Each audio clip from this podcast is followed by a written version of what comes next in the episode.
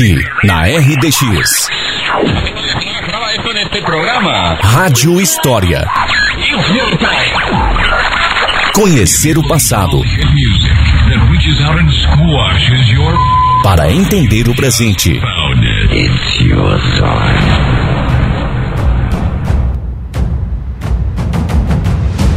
E hoje você vai conhecer a história do Perna de Pau, que não tem relação com navios piratas, mas sim com o forte xisto são mateuense. Bom dia, terra do mate. Olá, amigos de São Mateus do Sul. Na semana passada, a professora Hilda nos falou sobre Guilherme Cantor e suas jardineiras que faziam o transporte de passageiros. Mas precisamos falar também sobre um homem genial que produzia os combustíveis para os veículos de Guilherme Cantor. Vamos falar sobre o Perna de Pau. Embarque conosco nesta história. Em julho de 1876, o polonês Maximiliano Andrzejewicz, acompanhado de sua esposa Natália e de seis filhos, chegava ao Porto de Santos.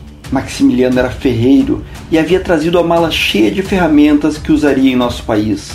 Num pequeno momento de descuido, ao observar a paisagem brasileira, Maximiliano teve sua mala roubada. O Brasil deixava claro que não seria fácil a vida daqueles imigrantes. O casal se instalou em São Bento, Santa Catarina. No dia 29 de outubro de 1878, nascia Roberto Angevitz a nona criança de uma família que teria 20 filhos.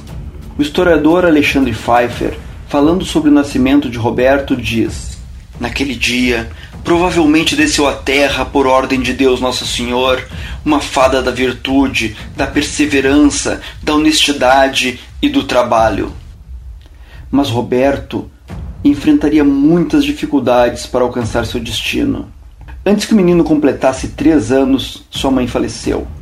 O pai viria casar com a criada da casa, Mariana Vielgosch, e a madrasta parecia ter saído dos mais terríveis contos de fada.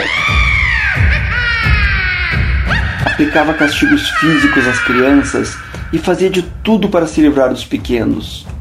Chegou a dar uma das irmãs de Roberto para um tropeiro que passava na estrada. Outra vez, negou a tal ponto a comida para as crianças que os pequenos pegaram uma foice e enfrentaram a madrasta para obter o alimento.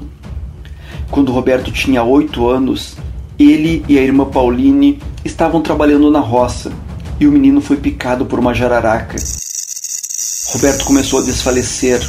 Pauline rasgou um pedaço do vestido e fez um torniquete e foi levando o irmão para casa, carregando nas costas ou arrastando com dificuldade.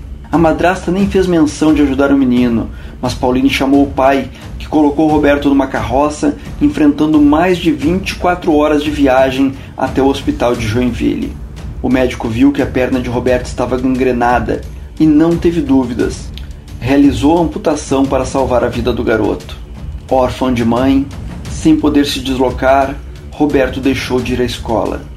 Mas o garoto começou a estudar sozinho com os livros que o pai conseguia. Matemática, física, química, metalurgia, tudo era devorado pelo menino gênio. Roberto criou, com tocos de madeira, próteses que substituíam a perna amputada. Outros garotos tentaram lhe ridicularizar, colocando nele o apelido de perna de pau. Mas Roberto sabia que aqueles tocos lhe permitiam se deslocar, acessar a oficina do pai, inventar máquinas e equipamentos. O termo perna de pau lhe acompanharia pelo resto da vida, mas a genialidade também. Com 14 anos, Roberto Angevitz não suportou mais os ataques da madrasta e fugiu de casa. Acabou indo para Curitiba e conseguiu emprego na Fundição Miller. Talvez a empresa tenha dado chance ao garoto por pena devido à deficiência. O certo é que os chefes logo viram a habilidade de Roberto.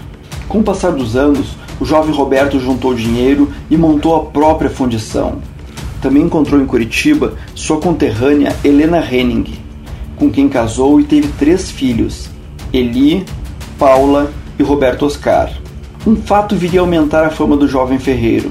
Um grande navio cargueiro alemão estragou em Paranaguá e nem os melhores profissionais conseguiam consertar.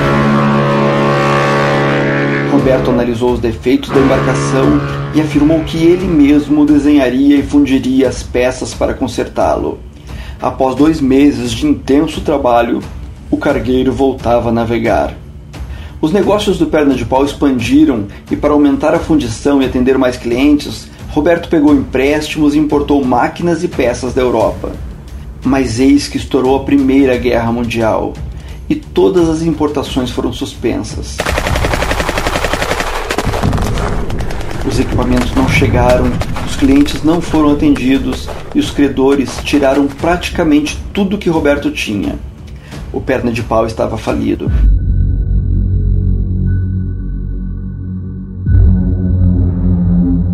Com o pouco que lhe sobrou, Angevites comprou um carro. Você pode se perguntar o que um homem sem uma perna faria com um carro na Curitiba dos anos 20. Angevites era genial. Adaptou o carro à sua deficiência e começou a trabalhar como taxista e mecânico.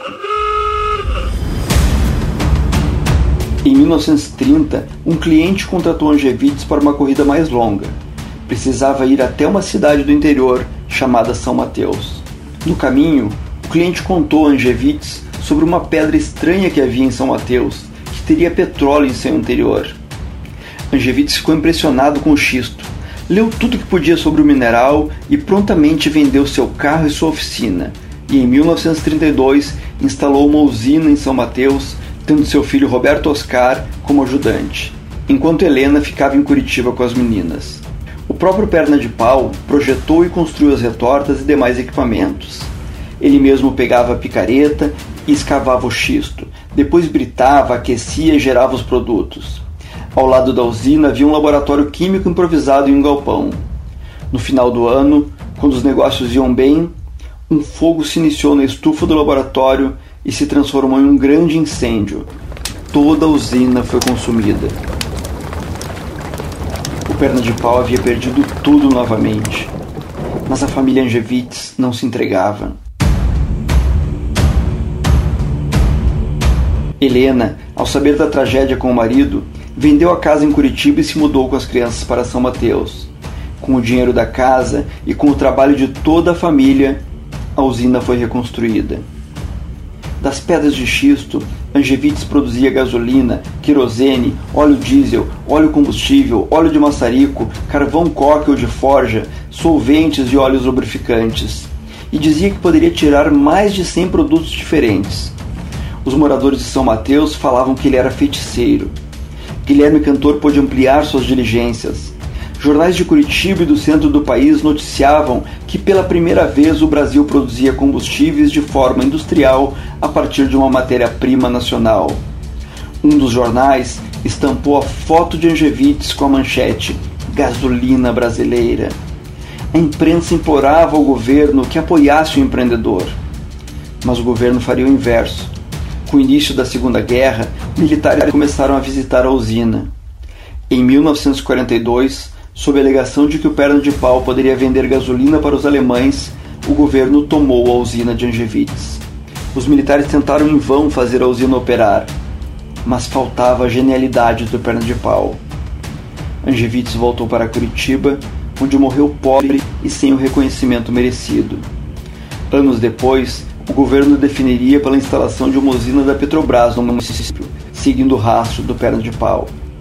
Várias pessoas defenderam que a usina recebesse o nome de Roberto Angevitz, mas mais uma vez o governo não aprovou. Apesar de todas essas injustiças, o nome de Roberto Angevitz ficaria escrito para sempre na história do pioneirismo e da genialidade. E um nome escrito na história nenhum governo consegue apagar. Para o Rádio História de hoje, Gerson Souza.